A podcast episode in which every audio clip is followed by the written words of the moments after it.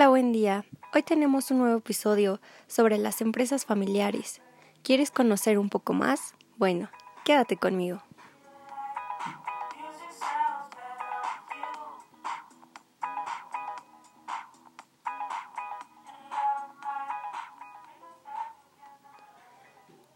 Para empezar, ¿qué es una empresa familiar? Bueno, la empresa familiar puede considerarse como puede considerarse cuando los socios mayoritarios o por completo son miembros de la familia, pueden ser de parentesco sanguíneo o político. ¿Cuáles podrían ser las fortalezas de la familia o de esta empresa? Sus fortalezas son claras. La transmisión de los valores y de la cultura familiar al entorno laboral. Es decir, la cercanía que se tiene con el cliente, la flexibilidad y la capacidad para planificar a largo plazo se encuentran entre ellas. La empresa familiar se concibe como un proyecto de vida de varias generaciones. ¿Cuáles podrían ser las debilidades? Las debilidades de la empresa familiar tienen una puede, puede ser muy grande ya que tiene una alta inversión eh, al riesgo porque pues estamos hablando de su patrimonio, es el que está en juego. Entonces por ello su capacidad de crecimiento puede verse limitada. También la falta de sucesores en la participación adecuada en, en superados en innovaciones, la empresa familiar se convierte en una gran opción de empleo y de futuro. ¿Cuáles podrían ser las estrategias que se podrían implementar en una empresa familiar?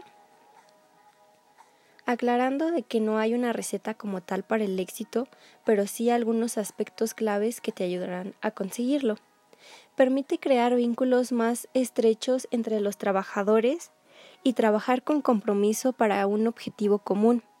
Si todavía no tienes claros los valores de tu compañía, bueno, trabaja en ellos. Tener una visión a largo plazo. Aunque las metas que se establezcan sean próximas y alcanzables, una empresa familiar requiere de una visión de futuro, pues su voluntad es la pertenencia a lo largo de varias generaciones. Es decir, pregúntate, ¿dónde esperas posicionar tu compañía en los próximos 50 años? Ya que estás hablando del, del patrimonio de tu familia. Contar con un protocolo familiar adecuado. En una empresa familiar, normalmente varios miembros de la familia están involucrados en los puestos directivos. Controlar un protocolo familiar evita conflictos y prepara a la compañía para ciclos críticos como la sucesión entre generación entre generación. La clave está en que no tengas conflictos, ya que si cada eh, miembro de la familia tenga un puesto, eh, para que no haya confusiones, ya que pues la mayoría tiene dicho liderazgo, pero de una vez hay que aclarar el tipo de jerarquía que van a pertenecer para lo mismo evitar eh, confusiones y conflictos. Bueno, eso sería todo por hoy. Espero haber eh, sido de su ayuda y poder más adelante tener un podcast nuevo.